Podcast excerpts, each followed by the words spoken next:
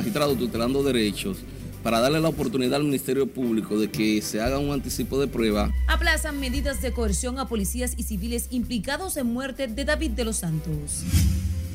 Vicepresidenta Raquel Peña confía en investigación del Ministerio Público sobre caso David. Presidente Luis Abinader agota intensa agenda en Costa Rica donde participará de toma de posesión de Rodríguez Chávez Robles. Y la capital se viste de color con el carnaval del Distrito Nacional.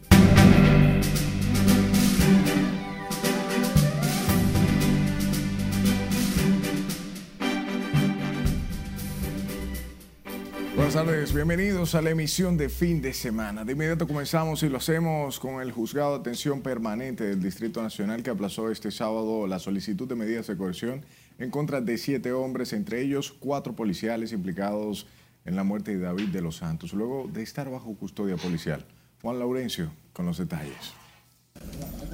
La decisión fue adoptada por el magistrado Roberto Sena para dar tiempo a que los abogados de la defensa presenten presupuestos y el Ministerio Público haga un anticipo de prueba. El abogado Waldo Paulino, defensor del cabo Alfonso Sena, no encuentra la vinculación de su cliente con el hecho de homicidio. El aplazamiento fue el magistrado tutelando derechos para darle la oportunidad al Ministerio Público de que se haga un anticipo de prueba, eh, porque está presentando un testigo haitiano de nombre Wister Pierre entonces es un testigo que estuvo preso con los eh, imputados que, agredieron a David de los Santos. Entonces, esa persona va a establecer cómo fue que ocurrieron los hechos el día en el cual se le quitó la vida a ese ciudadano. El abogado del defensor Saris Manuel González también tiene sus objeciones. Esos policías son, no, no tienen nada que ver con eso, porque según las propias declaraciones de este testigo, Jean-Pierre eh, se llama Witzel Pierre. Él dice que fueron los, los propios presos que lo golpearon porque esta persona, el hoyo oxiso, eh, parece que se violentó y comenzó a hacer bulla y cosas. Y ellos lo, lo, lo golpearon. Por la muerte de David de los Santos hay siete personas detenidas, entre ellos cuatro policías y tres civiles. La defensa de los imputados insiste en que no hay vinculación entre sus clientes. No sabemos por qué de qué manera, de qué forma van a localizar a ese ciudadano, ya que no posee ningún tipo de número de identidad, ni siquiera número telefónico, y peor aún, luego de haber leído lo que fue el propio interrogatorio que realizará el Ministerio Público a dicho ciudadano haitiano, ni siquiera establece un domicilio. A él lo despacharon, lo mandó lo mandan con un hermano, lo mandan a buscar para que lo llevara al médico, porque entonces estaba como medio, con la cabeza como media, ¿te oye? Y después entonces fue que lo mandaron a buscar. ¿Cuándo lo apresaron?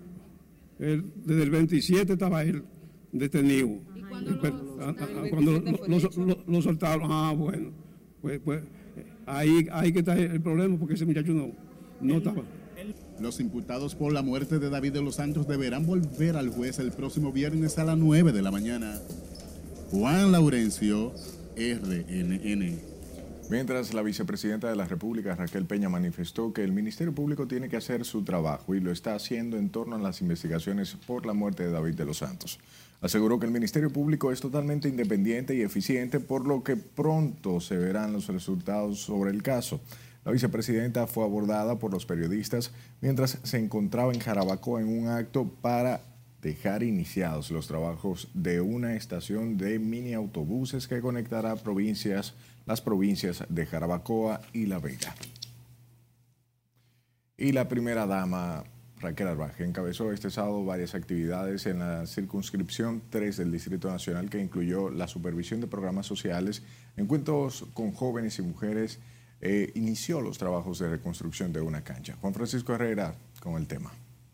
El presidente es tan creyente y optimista y el pueblo dominicano, nosotros hemos sabido salir desde el hoyo y somos demasiado, como dicen, resilientes. En representación del presidente Luis Abinader, la primera dama Raquel Albaje continuó hoy una serie de encuentros en la circunscripción número 3 del Distrito Nacional, que incluyó la visita al programa Supérate, que se llevó a cabo en el Centro Educativo Domingo Sabio, del sector de los Cuandules. Aquí la primera dama expresó que el gobierno que dirige Abinader tiene la disposición de apoyar las familias humildes. No es una ayuda, siempre lo digo, eso es una contribución, una retribución de todo lo que el pueblo da. Esto jamás se puede llamar limosna, porque supérate, te da una ayuda, pero te da una serie de capacitaciones para que podamos seguir evolucionando y salir. Recuerden algo, la pobreza a veces no es, no es material. Hay mucha gente con mucho dinero y una gran pobreza de espíritu.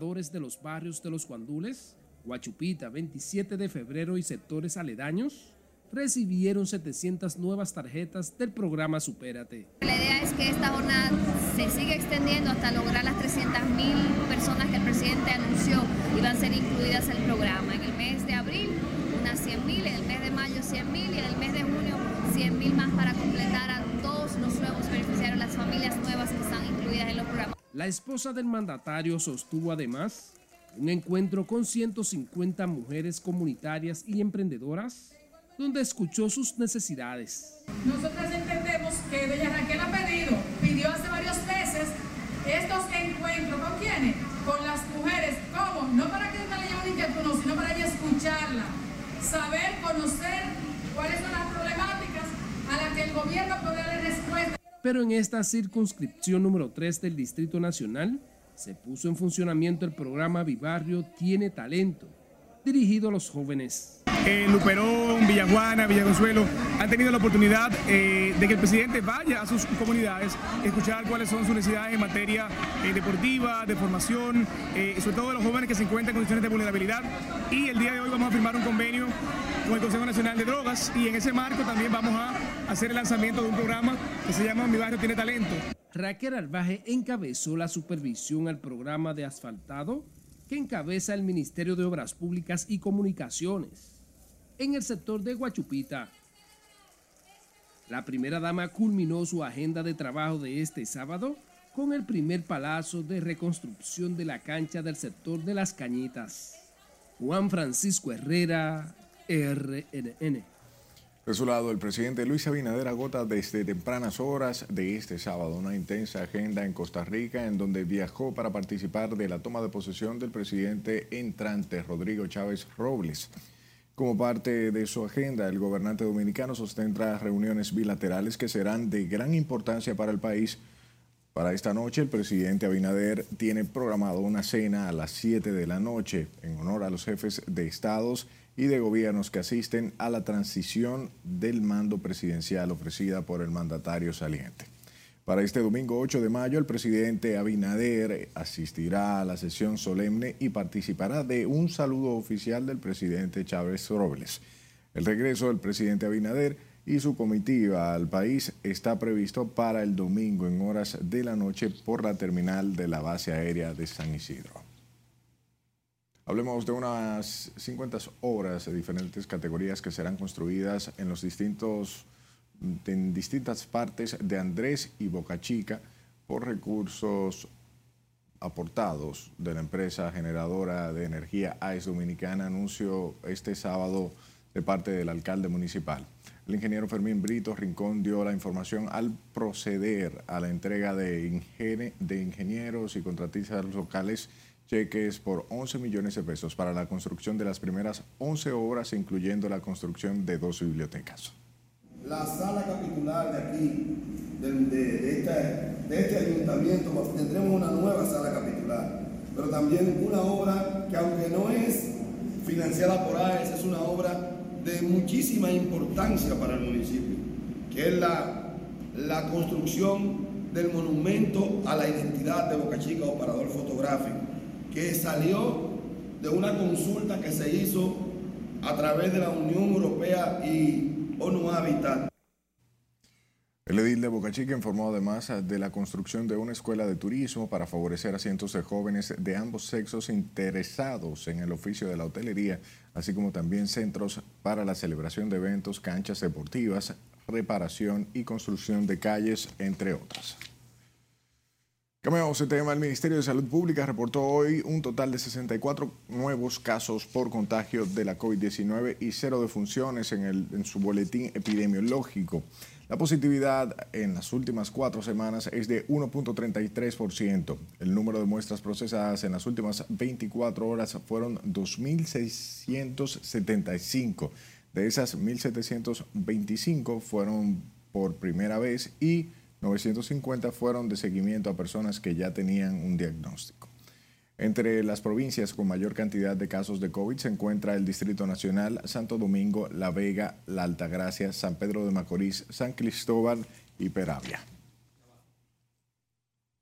Continuamos con más. Eh, familiares y amigos de David de los Santos se manifestaron este sábado en la Plaza de la Bandera para exigir justicia por la muerte de un hombre que califican de profesional y trabajador. Aseguran que De los Santos no era una persona violenta para golpear, para haber sido golpeado de esa manera de parte del estamento policial. Hoy en día, hoy en día no lo tengo. No tengo a mi hermano y eso me está matando por dentro. Está matando a mi madre. Yo no creo que mi madre, que mi madre salga bien de esto, porque es que solo está trabajando por la forma, por la forma, en la manera que mataron a mi hermano, que mi hermano quedó en verdad, en verdad que yo no supero esto, no supero esto. Es que nosotros queremos que se aclaren los hechos, que esas personas que estuvieron implicados, todo el personal de ese destacamento, todo el personal, hasta el conserje, hable. Que salgan a la televisión en vivo a hablar qué fue lo que pasó. Con pancartas, el grupo se reunió en los alrededores de la Plaza de la Bandera con la finalidad de que paren los abusos policiales y el maltrato en los destacamentos con las personas detenidas. También demandan la condena de todos los responsables de golpear brutalmente a David de los Santos hasta cegarle la vida. A la manifestación se sumaron otras familias que sus hijos han sido víctimas de igual forma de maltrato policial. Manténgase informado a través de nuestra página web rnn.com.do, al igual que la red de su preferencia, solo debe buscar nuestro usuario, arroba noticias RNN, sus denuncias a este número de WhatsApp 849-268-5705 y escúchenos en podcast. Estamos en Spotify, Apple Podcast y Google Podcast como Noticias RNN.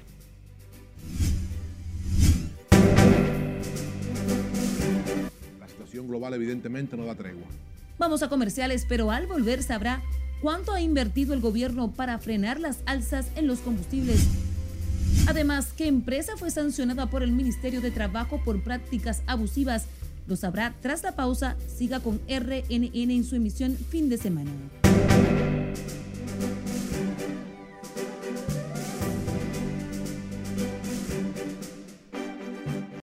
Vacaciones al estilo AMSA Marina. Disfruta de las ofertas que AMSA Marina tiene para ti en los hoteles Casa Marina and Reef y Grand Paradise Samaná. Escápate y reserva hoy tus tan merecidas vacaciones en familia, en grupo o con tus amigos y disfruta de una experiencia inolvidable. Para más información, llámanos al 809-562-7475. Diversión total al estilo AMSA Marina.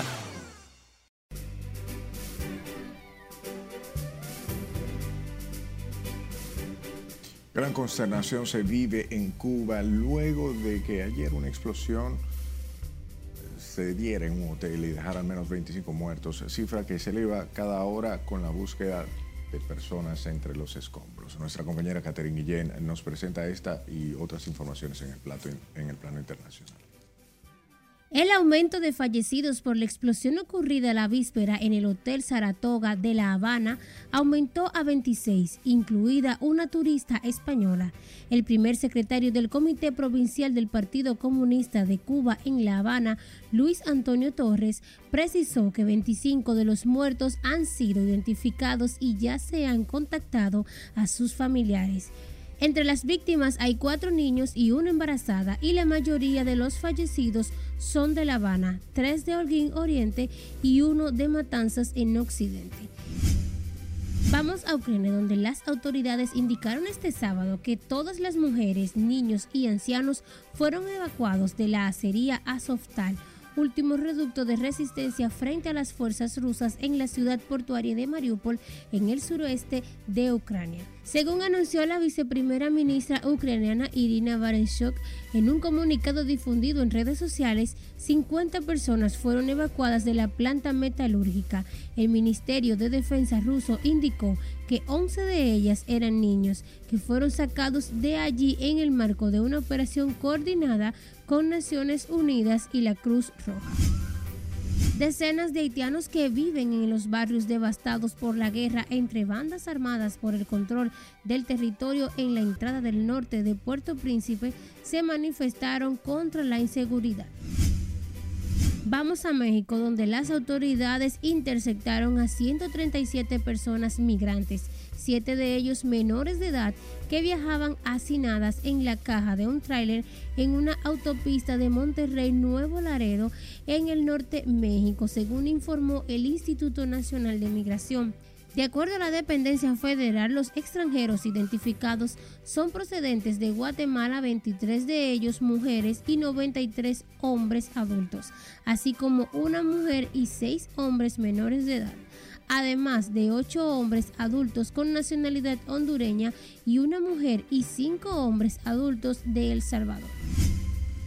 La presidenta de Honduras, la izquierdista Xiomara Castro, cumplió ayer 11 días en el poder en lo que ha logrado avanzar en algunas de sus promesas de campaña, ha enfrentado una serie de protestas de diversas índoles y mantuvo ya su primer roce con Estados Unidos. Llegamos al final de este recorrido internacional con el economista Rodrigo Chávez, quien asumirá mañana como presidente de Costa Rica para el periodo 2022-2026, en una ceremonia de traspaso de mando que estará marcada por la austeridad y porque se llevará a cabo por primera vez en la sede de la Asamblea Legislativa.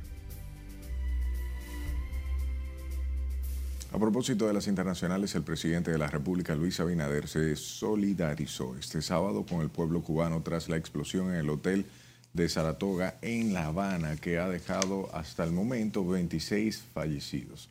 A través de un mensaje colgado en la red, en la red social de Twitter, el primer mandatario se puso a disposición con el gobierno de Cuba ante la situación que enfrentan. El mandatario envió condolencias a los familiares de las víctimas y deseó pronta recuperación para los heridos. Cambiamos de tema. Choferes y usuarios del transporte colectivo de pasajeros consideran atinada la disposición del gobierno de congelar los precios de los combustibles para así evitar que las alzas del crudo en el mercado internacional sean transferidas al consumidor final. Jesús Camilo con este reporte. No, está muy bien así, que siga ahí para que se mantenga, porque si sigue subiendo vamos a coger la loma. Los choferes del concho y usuarios de ese servicio afirman que la medida del gobierno es un respiro para el bolsillo de la población, ya que el aumento en los precios de los combustibles provocaría incremento en los precios de los alimentos. Bueno, pues yo lo veo bien eso, si el gobierno está poniendo de su parte porque todo ha subido en toda parte del mundo. Yo estoy ahora mismo que estoy pagando hasta 200 pesos diarios de pasaje, entonces si ellos suministran el combustible, tienen que bajar todo el pasaje. Si lo congeló, está bien que lo deje así porque ya no aguantamos más aumentos, están demasiado altos. Con otro aumento más, yo creo que tenemos que parar las unidades. Afirman además que el subsidio a los combustibles evita el aumento del pasaje, mientras el gobierno sigue asumiendo miles de millones de pesos para detener posibles alzas. La situación global evidentemente no da tregua. El conflicto en Ucrania se extiende sin un fin aparente y todo hace presagiar que no habrá acuerdo de paz por varias semanas, tal vez por meses. En los últimos cuatro meses, el gobierno dominicano ha subsidiado más de 11 mil millones de pesos a los carburantes para evitar alzas de hasta 100 pesos por galón en el país ante los incrementos de precios en el barril del petróleo en el mercado internacional. Jesús Camilo RNN. Y un camión cargado de harina se viró este sábado en la autopista Duarte, específicamente en el tramo Piedra Blanca Bonao. El accidente ha provocado un gran taponamiento en toda la autopista Duarte, tramo de la cumbre, en dirección este-norte. Agentes de la DGC y brigadas de obras públicas se presentaron al lugar para asegurar la vía y garantizar la viabilidad del tránsito. Se informó de igual forma que el conductor del camión no ha sido identificado y este salió ileso del accidente. Sepa que el Ministerio de Trabajo el Ministerio de Trabajo ordenó el cierre de la empresa Quinton Aluminium tras encontrar violaciones a la ley, entre las que incluyen prácticas abusivas que según la institución ponen en peligro la vida de los trabajadores. Según una nota del órgano, fueron constatadas violaciones sobre salarios mínimos, horas extras, falta de un comité de seguridad y salud en el trabajo, descenso semanal, falta de pago de salario, por vacaciones, no disfrute de vacaciones y jornadas excesivas de trabajo. Todo eso está consignado en 56 actas levantadas en las últimas cuatro visitas a sus instalaciones. En otro orden, el presidente del Tribunal Superior Electoral manifestó este sábado que no hay democracia sin periodismo y que esta se fortalece cuando existe el derecho a la información, a la comunicación y a la expresión de las ideas. El magistrado Ignacio Pascual Camacho explicaba que la libertad de prensa como expresión genuina de información está consagrada en el artículo 49 de la ley sustantiva y se encuentra sujeta a respetar el honor, la intimidad, dignidad y la moral de las personas. Es nuestra intención fortalecer el conocimiento en torno a la labor encomendada al Tribunal Superior Electoral por la Constitución y la Ley 2911 orgánica de nuestro tribunal, así como otras leyes que inciden en el sistema electoral dominicano, garantizando de manera efectiva el Estado social y democrático de derecho que está consagrado en nuestra Constitución. Durante su discurso para dejar iniciado el curso Taller Justicia Electoral y Comunicación, el magistrado presidente del Tribunal Electoral dijo que el periodismo es una de las actividades más fascinantes del mundo actual y manifestó sentirse satisfecho con el encuentro mediante el cual pretende consolidar los lazos entre la prensa dominicana y el tribunal. Cambiamos nuevamente de tema. El ministro de Turismo, David Collado, intensificó su esfuerzo para garantizar que los franceses sigan escogiendo República Dominicana como su destino favorito a larga distancia. Al presentar las bondades del país, el Congreso Les Enterprises du Voyage, que se celebra en Bávaro del 4 al 9 de mayo, donde participan más de 400 representantes de la industria turística francesa este evento donde también participan las principales y los principales representantes del mercado turístico francés se realiza con rondas de negocios. Fue confirmado por el ministro David Collado en el marco de la feria para que esta se celebre en la República Dominicana. El funcionario que en el mes de abril del 2022 dice que recibieron 24.839 franceses, 1.500 más que en el año 2019 en prepandemia, lo que da una señal clara de la preferencia por República Dominicana de parte de su mercado. Vamos a una breve pausa, pero recuerde seguirnos a través de nuestra página web rnn.com.do y nuestras redes sociales, arroba noticias RNN. Sus denuncias acá abajo, 849-268-5705 y escúchenos en podcast. Estamos en como noticias RNN en Spotify, Apple Podcast y Google Podcast y ahí se informa.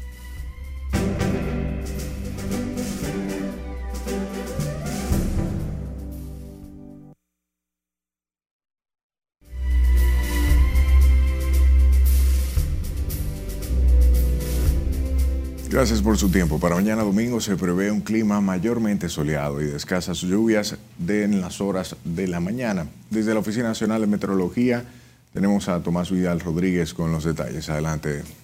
Buenas tardes. Buenas tardes. Tomás Vidal Rodríguez desde el Centro de Pronóstico de la Oficina Nacional de Meteorología. En lo que resta de la tarde van a estar ocurriendo algunos aguaceros moderados con tormentas eléctricas en la porción norte y noreste y la parte central del país. Esto se debe a la incidencia de una vaguada que está localizada en el Canal de la Mona entre Puerto Rico y República Dominicana y la incidencia del viento. Más específico, esta lluvia se va a estar registrando en todo lo que es la provincia de Duarte, en La Vega, Monseñor Noel, también en la porción este y noroeste del país, Montecristi, Santiago Rodríguez y Dajabón, donde se esperan algunos aguaceros. Ya, entrada la noche, esta lluvia comienzan a desaparecer de manera significativa y va a estar incidiendo unas temperaturas calurosas porque el viento está de componente sur en gran parte del país. Mañana las lluvias serán escasas en gran parte del país porque va a estar incidiendo una circulación anticiclónica localizada en el Océano Atlántico que va a impedir que se formen nubes que produzcan precipitaciones. Específicamente, el lunes tampoco esperamos lluvias de consideración en gran parte del país, pero el martes una vaguada va a comenzar a incidir por la parte este y se van a incrementar las precipitaciones en todo lo que es las regiones norte y noreste del territorio nacional. Estas son las principales informaciones en cuanto al estado del tiempo desde el Centro de Pronóstico y como un reporte muy especial para todos los amigos televidentes de RNN, yo soy Tomás Vidal Rodríguez. Gracias Tomás por la información. Cerramos esta emisión de fin de semana con el ritmo y colorido que dejó este sábado el Carnaval de la capital, organizado por la Alcaldía del Distrito Nacional. Un derroche de cultura y folclore cubrió la avenida George Washington, donde unas 80 comparsas y personajes individuales mostraron las diversas expresiones culturales de los barrios capitalinos. Dos años después y luego de superada la pandemia, cientos de capitaleños se dieron cita en el malecón para disfrutar de la diversidad y expresión colorida, así como la creatividad de los participantes.